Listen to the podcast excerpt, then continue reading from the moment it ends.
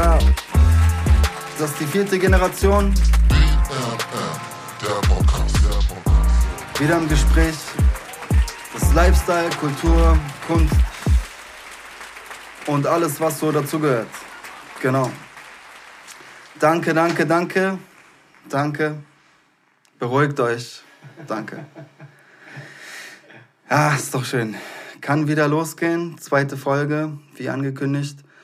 Ähm, wir sind äh, immer noch hier im Berlin Music Network Headquarter. Headquartier. Head, äh, Headquarter. Headquarter, ja. genau. Der HQ. Yes, sir. Äh, und da darf ich auch gleich ähm, begrüßen meinen Homie Psych. Yo, hallo nochmal. Yo, yo. Ähm, ihr kennt ihn, äh, ein Mitproduzent hier bei Berlin Music Network, äh, Mixing, Mastering Engineer, äh, Rapper, Songwriter. Äh, wir machen hier alles. Übrigens äh, jetzt mittlerweile auch unter die Website-Programmierer gegangen. Vielen Dank. So ist es. Yes. Ähm, wir machen, oh Gott, wir machen so viele Sachen. Und jetzt sind wir auch unter die äh, Podcast-Produzenten gegangen. Ich, Dirty Eight, ich mache eigentlich normalerweise Musik, bin so ein bisschen im Musikgeschäft im Hintergrund tätig und äh, ja, jetzt mache ich auch ab und zu mal Podcasts. Und äh, dadurch, dass ich jetzt auch keine, keine 15 mehr bin, nein, ihr werdet es mir verzeihen, ähm, habe ich auch langjährige Freundschaften in diesem Business schon schließen können und unter anderem äh, eine Person hier heute wieder mit dabei, äh, den lieben Tolga Ölmes von der dritten Generation. Hi Tolga. Hey, danke schön. Hallo. Danke, dass ich wieder dabei sein darf. Yes, yes. Das ist mir eine Freude. Genau. Naja, im Prinzip machen wir einfach weiter. alles, alles für die Show. Nein, ähm, wir haben in der letzten Folge haben wir so ein bisschen ähm, Tolgas, äh, ja, Tolgas Leben, Tolgas Werdegang, äh, Tolgas Herkunft beleuchtet, haben so ein bisschen darüber gesprochen, praktisch, äh, ja, wie es ist, in Berlin äh, Mucke zu machen in den ja, späten 90er, 2000er Jahren. Die ersten ja, großen Dinge erlebt. Und genau da wollen wir eigentlich heute auch wieder anknüpfen.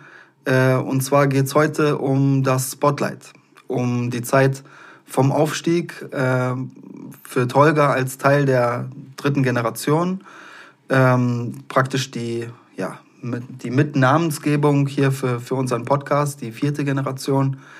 Äh, wir wollen das praktisch so ein bisschen beleuchten aus, aus der Zeit, ähm, ja, wo Tolga auch seine Erfolge gefeiert hat. Und äh, genau, und wie das eigentlich dazu so gekommen ist. Ne? Also Tolga, vielleicht an dich einfach mal so die erste Frage zum Warmwerden. Ähm, boom, Casting. Kannst du dich noch erinnern, wie, wie du in den Raum reingegangen bist, wo das Casting stattgefunden hat für die dritte Generation? Also weißt du noch zum Beispiel, wie der Raum aussah oder wer dich da begrüßt hat? Also bei der BMG äh, in Berlin ähm, war das ein langer Flur. Kann ich mich noch genau erinnern. Da wurde ich von Thorsten Boltzmann begrüßt der mich dann äh, erstmal auf diesen Stuhl da äh, Platz nehmen lassen hat äh, in dem langen Flur. Und nach fünf Minuten oder so hat er mich reingeholt, muss ich den langen Flur durchlaufen und dann kam ich in so einen Produktionsraum halt mit so einer, mit so einer Trennwand, mit einem Glas drinne, wo drinnen halt, so wie man es kennt, halt mit einem riesen Mischpult davor. Mhm. Und äh, da habe ich dann halt mein erstes Gespräch geführt. Dann haben sie mich gebeten, in die Kabine zu gehen und mal kurz was vorzuführen, ob ich was vorbereitet hätte. Hab das gemacht. Was hast du da mitgebracht? Ne, ich hatte meinen selbstgeschriebenen Song, den ich in der ersten Folge schon erzählt habe. Ah. Äh, Geld, Umwelt, Religion, den habe ich da mitgebracht gehabt. Da habe ich so gerappt und äh, in den äh, Hook-Passagen hatte ich dann den äh, Refrain gesungen, weißt du, so halt. Ah. Diese Art von Musik äh, hatte ich mir auch die ganze Zeit immer vorgestellt und in die Richtung wollte ich auch gehen. Und glücklicherweise hat die dritte Generation sich dann später auch zu dieser Band entwickelt, äh, zu der ich eigentlich auch äh, dann gehören wollte. Ja, okay, krass. Ja, also weißt du noch, wo das war, dieses Casting? Das war am Anhalter Bahnhof. Ah, hier in Berlin auch? Ja, ja hier in Berlin. Hier nicht weit äh, vom, äh, von, der, von der Dings da, vom Europahaus da oder was. Waren da viele Leute oder war, war, hat sich da praktisch nur einer Nee, das war eigentlich wie eine Abfertigungshalle, genau. Da war kein anderer, nur ich saß da im Flur. Als ich dann fertig war und rausging, saß ein anderer im Flur. Also es wurde dann nach und nach wahrscheinlich im 15-Minuten-Takt irgendwie Termine gemacht und so wurden dann diejenigen dann zum Recall eingeladen. Also Weißt die, du, wie viele da waren? Also mir wurde gesagt, es wurden 75 Leute gecastet. Und von diesen 75 Leuten sind nun neun Leute in der engeren äh, Auswahl gewesen, die praktisch damals gab es das Wort noch nicht Recall. Aber wir wurden dann ins Recall gerufen und dieses Recall äh, fand dann in Hamburg statt. Ah ja, das war das Ding, okay. Genau. Ja, krass. Äh, also, wie war das so dann, als, als praktisch der Startschuss gefallen ist und ihr dann so als Gruppe zusammengekommen seid? Du meinst ja gerade, der, der Thorsten Brötzmann hat sich, hat dich da begrüßt, ne? genau. Äh, war das der einzige Produzent, mit dem ihr da gearbeitet habt, oder waren da noch mehrere an Bord? So? Also produzentstechnisch war eigentlich der Hauptproduzent war Thorsten Brötzmann. Aber er hatte noch einen Co-Produzenten, Schrägstrich Texteschreiber, Alex Geringers. Und Tim Brettschneider war noch dabei, aber Tim Brettschneider war äh, mit Alex Geringers befreundet und die haben zusammen dann praktisch so, er war dann mehr, mehr oder weniger für die Remixe zuständig, auf den Singles zum Beispiel, wenn da, da verschiedene, drei verschiedene, vier verschiedene Re Remixe gab's, hat er sich dann um diese Remixe gekümmert. Aber Thorsten Brötzmann hat sich um die Hauptproduktion, also um das komplette Album und um das Musikalische und so gekümmert und oft um die Aufnahmen. Und mit Alex haben wir dann mehr oder weniger die Texte geschrieben. Er hat sie hauptsächlich geschrieben, aber wir haben ihm halt Anhaltspunkte gegeben, worüber wir reden wollen würden, worüber wir äh, schreiben wollen würden und worüber wir auch singen wollen würden. Und er hat sie dann halt in seiner Wortwahl dann zu den Texten, ja, Das heißt, ihr habt dann praktisch das äh, Produkt bekommen mit auch schon dem fertigen Beat? Oder ist sogar mit fertiger Melodie sogar. Sogar mit fertiger Melodie. Also er hat sie praktisch als Demo aufgesungen, vorgerappt und aufgesungen, seinen Text, hat uns den Text und die Kassette mitgegeben. Wir haben uns, uns durchgezogen und dann unseren eigenen Flow halt damit reingebracht. Also wir haben es nicht eins zu eins so übernommen, wie er es gemacht hat, aber wir haben uns so an die Richtlinien, die er uns gezeigt hat oder gegeben hat, an die haben wir uns schon gehalten, sodass der Song auch melodisch so ist, wie er es gerne hätte. Manchmal haben wir an ein paar Songs auch ein bisschen rumgebastelt, wo die Melodie nicht schön war, wie bei meinem, meinem Spiegel zum Beispiel. Der hatte einfach keine Idee für ein, für Refrain gehabt, für eine gute Hook. So haben wir uns dann drum gekümmert und haben dann die Hook dazu beigesteuert. Also so, so war das Verfahren eigentlich mehr oder weniger. Ja, habt, ihr, habt ihr zu dritt auch praktisch in einem Raum gesessen irgendwie und habt dann, äh, oder zu viert in einem Raum gesessen und habt dann euch überlegt, okay, wie sollte es dann für, das, äh, für die nächste Single sein? Oder wusstet ihr genau, aha, jetzt geht's um eine Single? Oder ist es ein Albumtrack? Oder kam das erst später raus? Also großartige Entscheidungen hatten wir jetzt in der Hinsicht nicht, was eine Single wird oder was rauskommt oder so. Dafür waren wir einfach nur Künstler. Also wir haben einen Künstlervertrag gehabt und die Songs wurden uns auch vorgeschrieben. Also im Sinne von, wir saßen mit Alex Geringers zusammen in einem Raum oder in einem Restaurant oder in einem Café oder irgendwo, wo man sich halt zurückziehen kann und sind Themen durchgegangen, was wir gerne ansprechen wollen würden. Und er hat diese Themen aufgeschrieben und hat durch diese Themen dann halt einen Text geschrieben. Wir haben sie uns durchgelesen, fanden sie hier und da mal gut. Manche Worte haben wir nicht benutzt, die benutzen wir nicht, haben wir sie umgeschrieben, dass es in unserer Wortwahl halt ist, damit wir auch authentisch rüberkommen. Hat das nochmal umgeschrieben, hat einen Piloten drauf gemacht, hat sie uns gegeben. Wir haben sie so weit gelernt, dass wir dann ins Studio nach zwei, drei Tagen gerufen wurden, ins Studio gegangen sind und dann das Ding einfach runtergebrettert haben. So, keine Ahnung. Jeder hatte so seine drei bis fünf Versuche.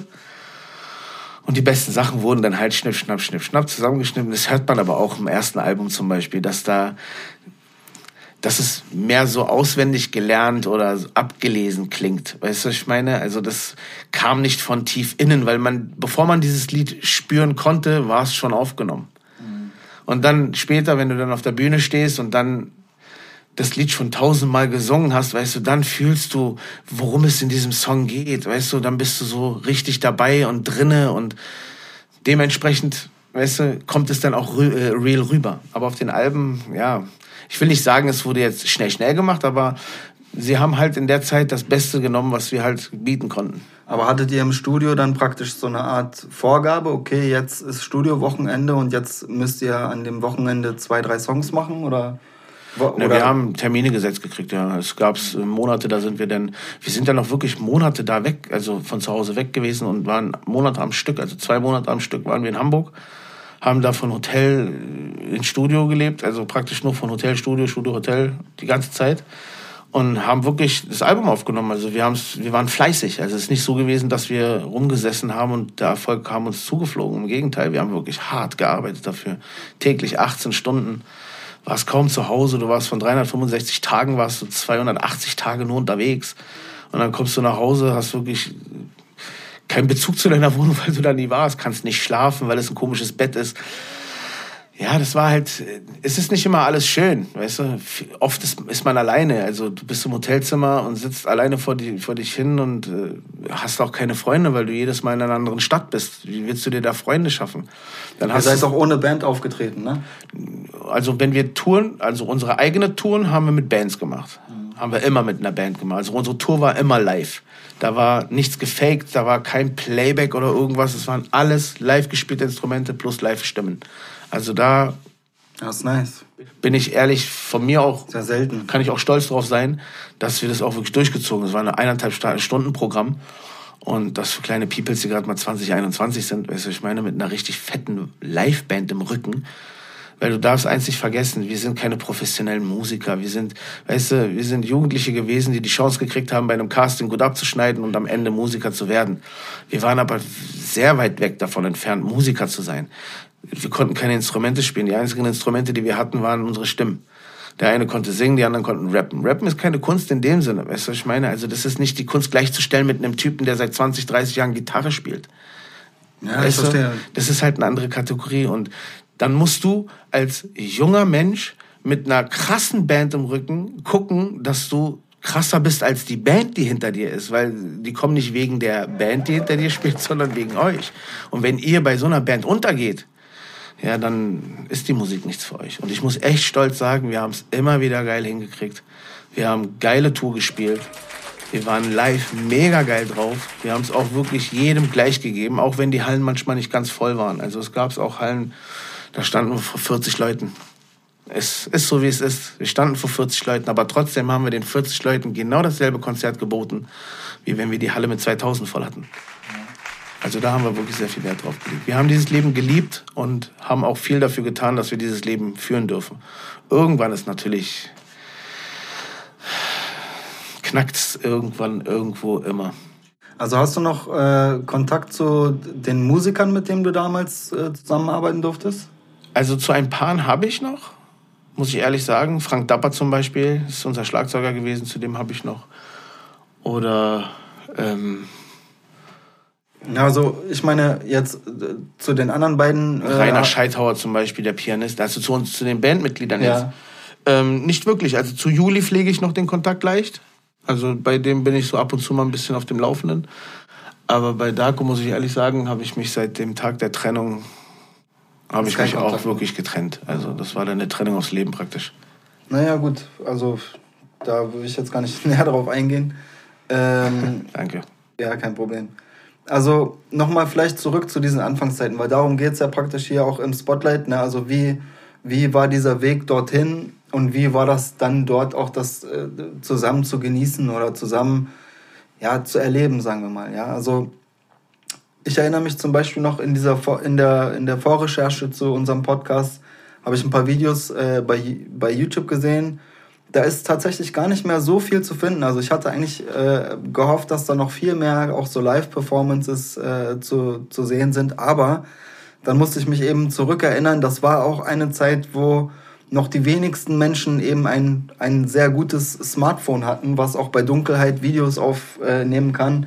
Und Konzerte wie The Dome etc., da hatten die Leute vielleicht noch ein Fotoapparat mit, aber äh, eben keinen Smartphone, wie das halt heute äh, gibt. Ne? Deshalb, diese, die Ausgangssituation ist natürlich eine andere. Deshalb war ich zumindest froh, dass ich die offiziellen Videos noch gefunden habe. Und ähm, da vielleicht nochmal, also kannst du dich zum Beispiel äh, noch an das Video erinnern, was dich jetzt so am, am meisten geflasht hat? Also wo du, wo du denkst, okay, das war echt ein geiles Video, also der Dreh war cool oder äh, kannst dich kannst dich noch erinnern an einen an einen der Drehs? Das waren also ja bestimmt, wie viele Videos habt ihr gedreht? Acht? Äh, wir haben äh, zwölf, zwölf Videos gedreht. Ah, krass. Das 13. Video haben wir nicht mehr gedreht, weil die äh, Plattenfirma nicht mehr investieren wollte. Ja. Weil Videos damals waren nicht wie heute, nimm ein Handycam in die Hand und dreh mal kurz vorm Mercedes oder so, sondern früher waren die Videos wirklich aufwendiger und mit dem Schnitt und äh, Thema finden. Es war ja auf Storyboard geschrieben. Weißt du, nicht wie heute mit einem Auto durch den Kudamm fahren und eine Pallerstraße ein bisschen zeigen oder so, weißt du. Damit hat sich das Video damals nicht gehabt. Und damals hat auch mal ein Video 70, 80.000 Mark gekostet. Weißt du, ich meine, und wenn du 13 davon drehen willst, willst, brauchst du viel Geld.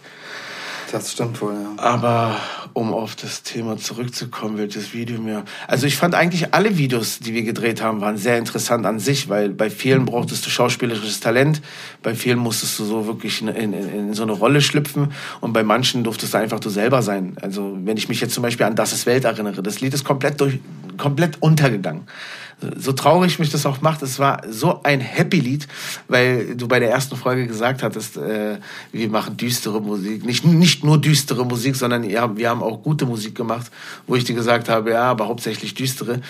Äh, ist dieses Lied ein Lied, was ich von Herzen liebe. Warum? Weil es erklärt dich in kurzen, wirklich in kurzen Sätzen, worum es dir eigentlich in dem Leben geht. Es geht dir nicht ums Geld, es geht einfach nur ums glücklich zu sein, um jetzt und hier zu sein und um den Moment zu genießen. Weißt du, was ich meine? Und dort hat dieses Video auch extrem Spaß gemacht, weil wir so in fünf verschiedene Kategorien gewechselt sind. Einmal so Hip-Hopper, die um so einen brennenden Mülltonne rumgetanzt haben, dann Mexikaner, die in der Wüste neben äh, äh, ähm, Kakteen, so großen Kakteen stehen mit Sombreros, weißt du, so richtig gekleidet, mit einem falschen Bart und so. Also davon gab es auch ein Poster in der Bravo, muss ich dazu sagen. Den habe ich sogar zu Hause. Hammer. Also dann seid ihr auch überall dorthin gereist, praktisch yeah. in, irgendwo in die Wüstenlandschaft? Oder? Ja, Leb haben wir in Barcelona zum Beispiel gedreht. Da mhm. haben wir eine Anzeige gekriegt wegen Ruhestörung, weil der Typ mit dem Bademantel durch die durch die diese äh, Einkaufsstraße da, ich weiß nicht, wie die da heißt, aber weil er da durchgerannt ist mit einem nur Bademantel und rundherum nur Unterhose. Und ja, haben wir eine Anzeige gekriegt. Äh, Erregung öffentlichen Ärgernis. Erregung du, ja? öffentlichen Ärgernisses, genau, haben wir eine Anzeige gekriegt, das war schon lustig. Äh, in Ungarn, als wir der Sonne entgegengedreht haben, mussten wir praktisch eine Nachtschicht einlegen. Das heißt, wir mussten, weil wir das Theater nur äh, von einer bestimmten Zeit gemietet gekriegt haben, von 1 Uhr nachts bis 8 Uhr morgens, mussten wir praktisch auch diese Zeitspanne nutzen fürs Video. Deswegen sehen wir in diesem Video auch extremst müde aus, was keinem aufgefallen ist, weil wir so scheiße geschminkt wurden. Unglaublich. Ähm, ja, oder. Props gehen raus an die Make-up-Artists. ja, die war, naja, vielleicht haben sie es ja mit Absicht so gemacht, keine Ahnung. Sollten wir ja vielleicht mit Zombies aussehen oder so, aber ich glaube eher nicht, weil wir waren ja wie Operetten, wie, wie Opernsänger angezogen. Müsst ihr euch mal reinziehen, das Video. Ist bei YouTube zu sehen. Der Sonne entgegen heißt es. Auf jeden Fall zum, zum Lachen wert. Oder Hals, Hals Maul das Video haben wir zum Beispiel in einem Gymnasium gedreht, haben die ganze Schule dazu eingeladen, da mitzudrehen, deswegen auch die ganzen Schüler im Hintergrund.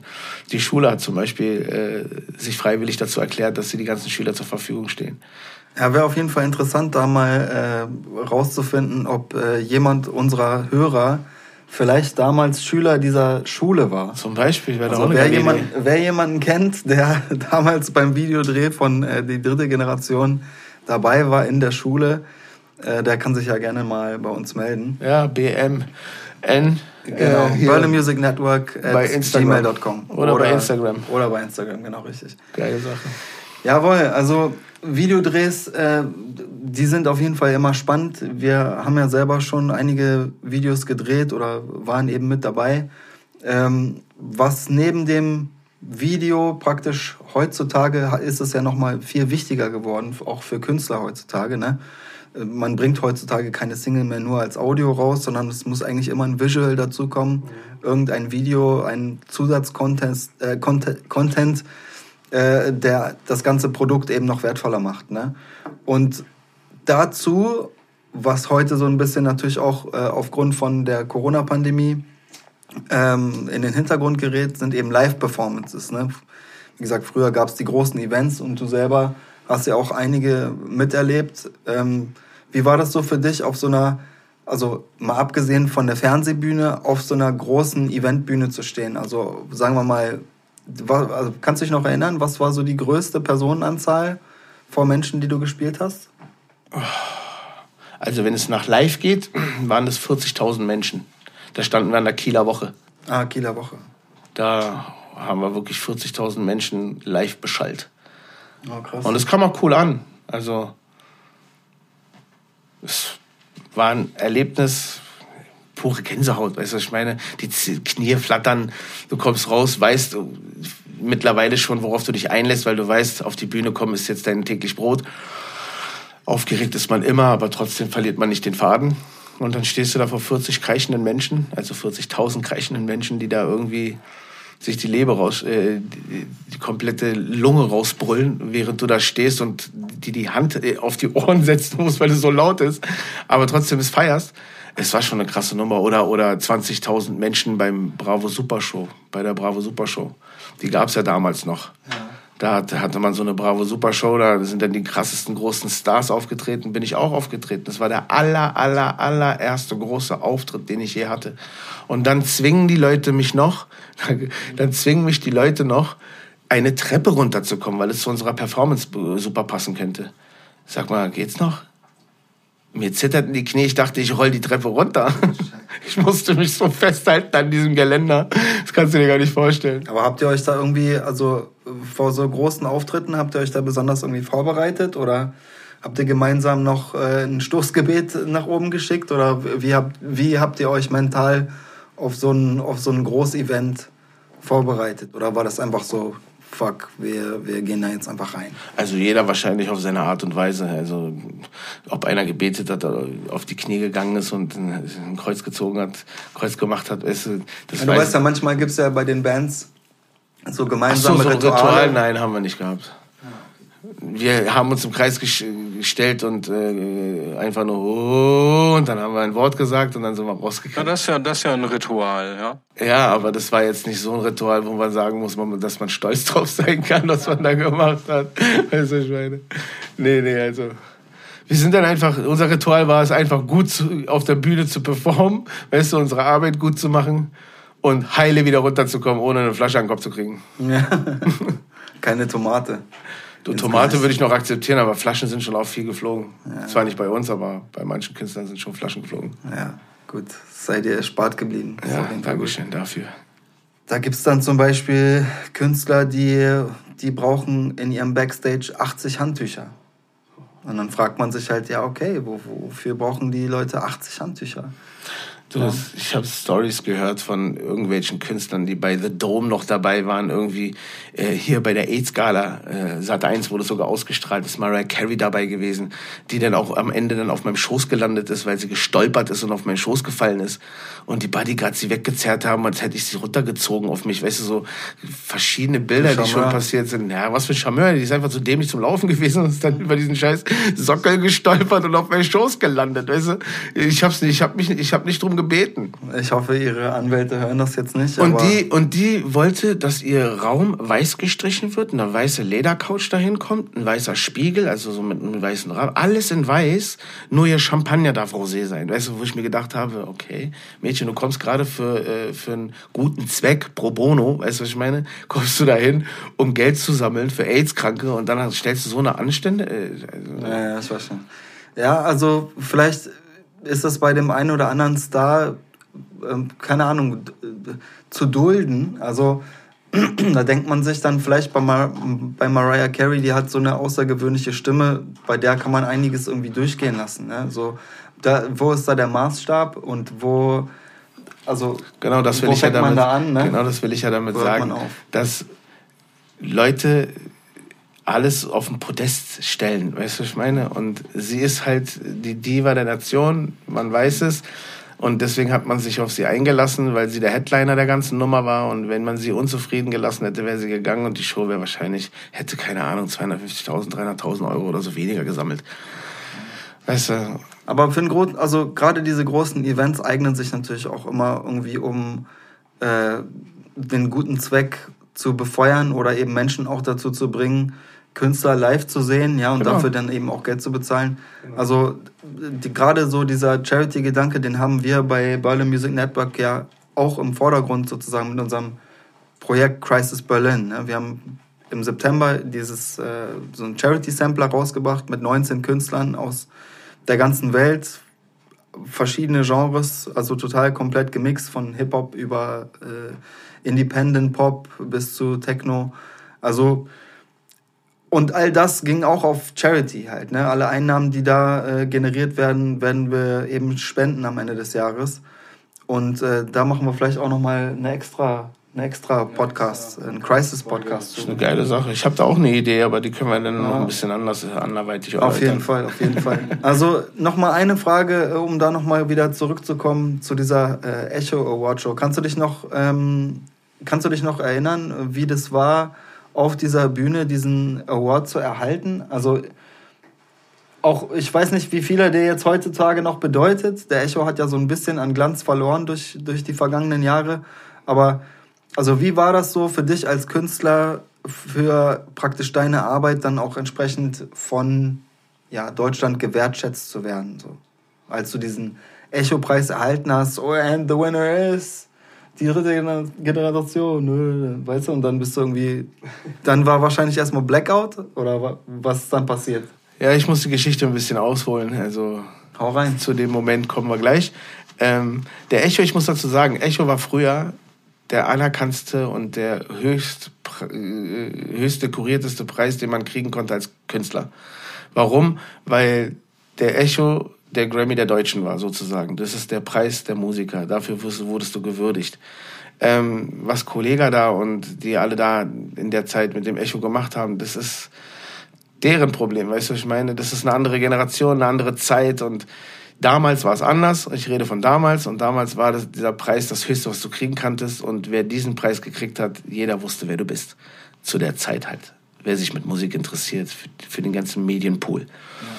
Und normalerweise ist es so, dass man die, den Echo für die meistverkaufteste Platte kriegt in der Kategorie. Zu der Zeit waren wir die Konkurrenz aber von absolute Beginner mit Du bist ein, das Liebeslied, du bist mein, ein Liebeslied, genau.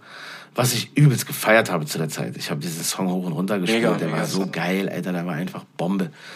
Und äh, gegen die haben wir gewonnen. What? Die hätten sonst den Echo gewonnen, weil, weil wir, keine Ahnung, 50.000 Platten mehr verkauft haben als sie, haben wir es gewonnen. Nur unser Management hat es uns nicht gesagt, weil normalerweise kriegst du die Nachricht vorab schon. Also du weißt, bevor du zu dieser Veranstaltung kommst, dass du einen Echo gewonnen hast. Also sind diese Freuden, die sie da haben, auch alle fake. Weißt du, was ich meine? Nur unsere Freude war halt echt. Warum? Weil wir es wirklich nicht wussten.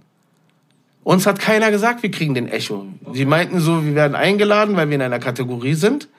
Und äh, ja, wenn wir den kriegen, kriegen wir den. Wenn nicht, dann ist es auch nicht schlimm. Aber so wie es aussieht, kriegen wir den nicht. So haben sie uns verarscht haben uns hingesetzt, haben uns die ganze Show angeguckt, irgendwann wurde es langweilig, dann kamen wir dran, Nachwuchskünstler, bla bla bla. Und da war halt dann auch absolute Beginner und noch andere Künstler, ich weiß jetzt nicht mehr wer, es waren drei ungefähr. Und dann sagte derjenige, welche da oben, unser Winner ist die dritte Generation. Und ich krieg's gar nicht mit. Ich krieg's nicht mit, weil ich dachte, absolute Beginner wird sein. Leute, seid doch mal ehrlich. Ihr wollt ein Liebeslied gegen Vater, wo bist du? kann man doch nicht. Also, ich habe es nicht geglaubt. Und bin sitzen geblieben. Darko und Juli stehen schon auf und wollen Richtung Podest laufen und ich bleib immer noch sitzen, bis Arne Bayer mich an, wirklich mit seinem Ellbogen so triezt, so, steh mal auf, ihr habt gewonnen. So, was haben wir? Ja, dritte Generation. Ich so, okay, scheiße, hochgelaufen. Aber bei uns gab es keine große Rede, weil wir natürlich Anfänger sind, hätte man uns vorher gewarnt, hätten wir ganz anders darauf reagieren können. Wir haben natürlich ins Mikrofon reingeschrien, yeah, check! Wie so Idioten, weißt du, was ich meine? Und haben praktisch den Tontechniker so gequält, dass es sich so übersteuert hat, dass man nichts gehört hat, nur piepen. Deswegen haben sie von uns bei der Live-Sendung auch ein Standbild gezeigt. Oha. Ja, die haben einfach ein Standbild und Ton runtergezogen. Also Freude authentisch, aber ja. dann keine Rede vorbereitet gehabt Nein, und. Gar nichts, nichts. Wir hätten wie dumm dämlich da gestanden und die ganze Zeit nur, hey, danke meiner Mutter, danke meine Plattenfirma. So, das typische Elend runtergesülzt, weißt du? Aber das haben sie uns zum Glück erspart. Das war auch in dem Jahr, wo Xavier Naidoo mit seinem Koffer kam und äh, die Preise abgelehnt hat und sie nicht wollte. Okay. Und dann jemanden hochgeschickt hat, der dann so einen Metallkoffer aufgemacht hat und den Preis da reingesteckt hat und dann so mitgenommen hat. ja, Mann. War aber eine schöne Zeit. War auch eine schöne Veranstaltung, muss ich sagen. Die war in Hamburg. Da haben wir die gefeiert. Bevor es nach Berlin kam, war es das letzte Mal noch in Hamburg. Na, okay. Also, du hast gerade hier deinen Manager erwähnt, der euch da praktisch diese Nachricht vorenthalten hat. War das der, also war das die Person, die euch von Anfang an begleitet hat, dann als dieses Projekt die dritte Generation entstanden ist? Oder, oder wie kam diese Person dann dazu? Ja, also Manage, Manager hatten wir viele. Also Arne Bayer von Telemedia Music war ja eigentlich mehr oder weniger der Hauptmanager, also derjenige, der das Ganze ins Rollen gebracht hat mit dem, mit dem Thema dritte Generation, Musik machen, Produktion und so.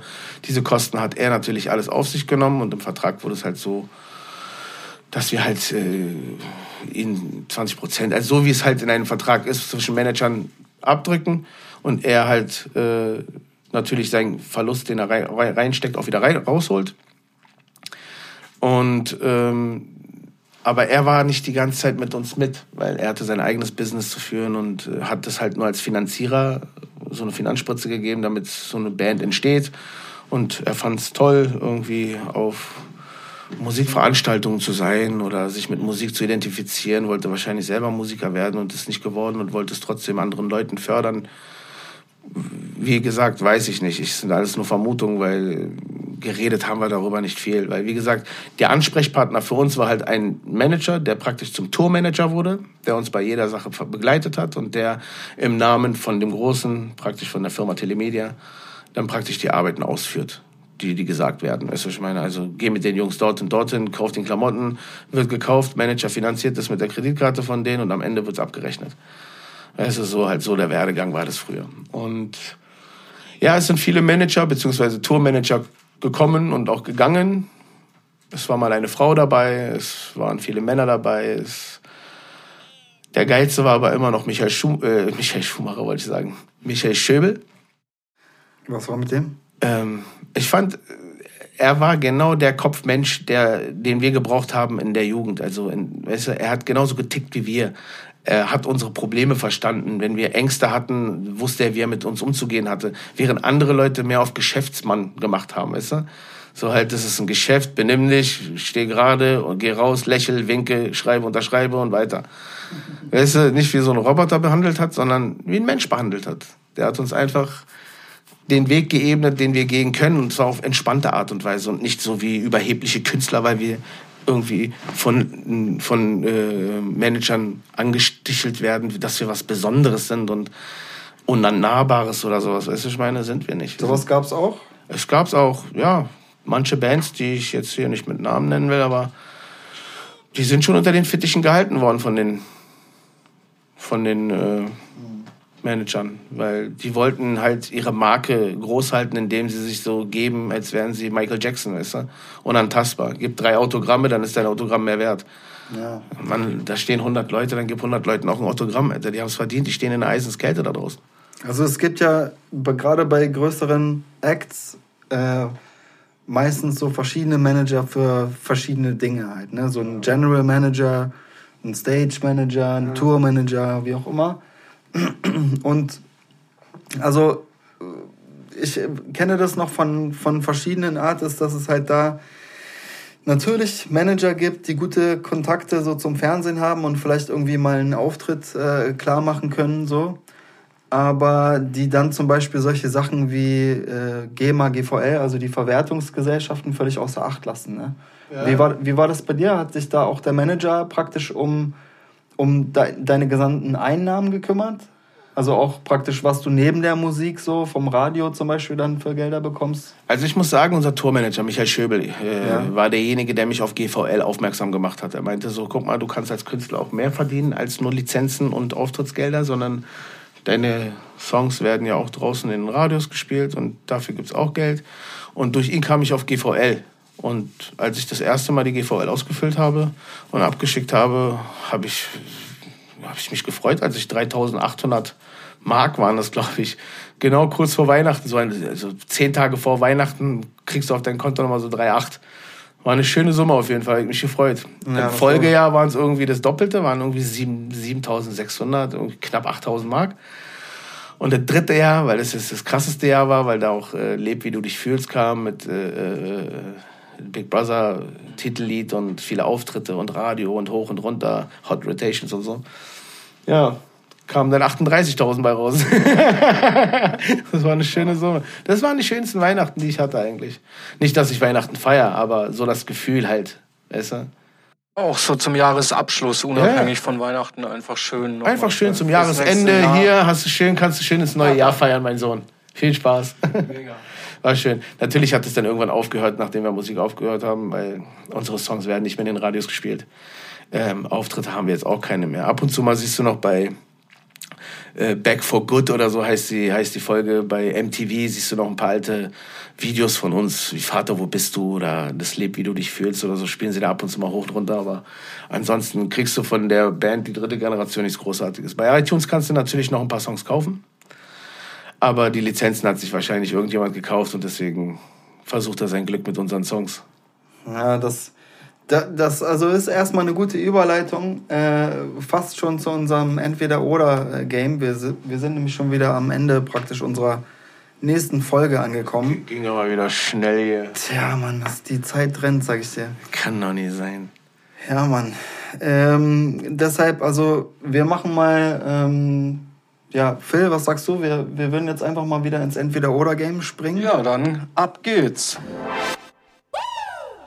Ja. Also, Tolga, du hast wieder äh, die Wahl, wie schon in der ersten Folge, entweder oder. Ich sage ein paar Sachen, erkläre dazu ein bisschen was und du musst dich in drei Sekunden dazu entscheiden, entweder das eine oder das andere. Okay? Alles klar. Und wirklich nur das eine oder das andere. Es gibt kein, kein oder oder kein entweder. Okidok, also, ähm, die erste Frage. Lieber Video drehen oder live auf der Bühne? Live auf der Bühne natürlich. Das habe ich mir gedacht, das habe ich mir gedacht. Ähm, was würdest du sagen? Zweite Frage. Äh, entweder im Studio sein oder Video drehen? Wird ein Studio sein. Ah, Video drehen ist eher Arbeit, wa? Video drehen kannst Studio du erst machen, wenn du erst den Song fertig hast. Weißt du, ich meine? Dann kannst du erst an das Endprodukt denken. Aber vorher musst du erst mal ein geiles Ding hinkriegen. Und das kriegst du nur im Studio und nachher die Reaktion auf der Bühne. Ja, ja, ja, true. Okay, äh, letzte Frage. Ähm, Casting oder eigenen Weg gehen und hoffen, dass es klappt? Das ist eine fucking gute Frage, ehrlich gesagt. Also, da ich ein Castingverfahren schon hinter mir habe und weiß, was das alles bedeutet, was man mitbringen muss, um da zu bestehen, beziehungsweise später dann auch zusammengewürfelt wirst mit anderen Leuten, die du vielleicht nicht magst oder du magst sie schon, aber später merkst du, dass es nicht passt oder so. Weißt du, was ich meine, dass du dann gezwungen bist, so in einem Vertrag gefangen zu sein. Würde ich mich als Wissender, der es schon hatte, lieber für die Freiheit entscheiden und versuchen auf meinen eigenen Weg. Klar, es ist natürlich schwerer. Du musst auch ein kleines, ein kleines Grüppchen von Menschen um dich scharen, die dir helfen dabei, weil alleine kannst du das nicht. Weißt du, du musst Leuten vertrauen können und aber so weißt du wenigstens, woran du bist. Ist es denn real? Ist es deins? Weißt du? Und am Ende bist du wahrscheinlich genauso stolz drauf, auf das Produkt, wie als wenn du gecastet wurdest. Denke ich mal. Wunderschön, wunderschöne Schlussworte äh, zum Thema Vertrauen. Danke auf jeden Fall für dein Vertrauen, dass du hier bist und mit uns äh, deine ganzen Erinnerungen teilst. Ich danke, dass ich hier sein darf. Gerne, gerne. Ähm, in der Folge ging es jetzt um den Aufstieg, um die Zeit, äh, die man hatte, so im, im Spotlight. Ähm, jetzt in der nächsten Folge schauen wir uns mal ein paar Videos an und äh, fangen mal deine Reaktion darauf ein, äh, wenn es jetzt darum geht, so zu schauen, oh krass, wie war das eigentlich? Und äh, da erinnern wir uns einfach mal an, an die 1, 2, 3, 4 großen Videos. Aber nur unter einer Bedingung, wenn auch unser Video, was wir zusammen gedreht haben, auch da auftaucht. Ja, okay, kein Problem. Äh, ja, okay, also das war's erstmal äh, von, von mir. Äh, ich danke auch Phil, der hier zuständig ist, auch für die ganze Technik. Und wir Gerne. sind hier in, Ja, Mann, Dankeschön. bei You're Phil welcome. sozusagen im Studio, hier bei Berlin Music Network im Headquarter. VMN Headquarter. Yes, sir. Schaltet das nächste Mal wieder ein und hört zu, wie es weitergeht. Genau. Wir sind BMN, die vierte Generation. BMN, der Podcast, der Podcast.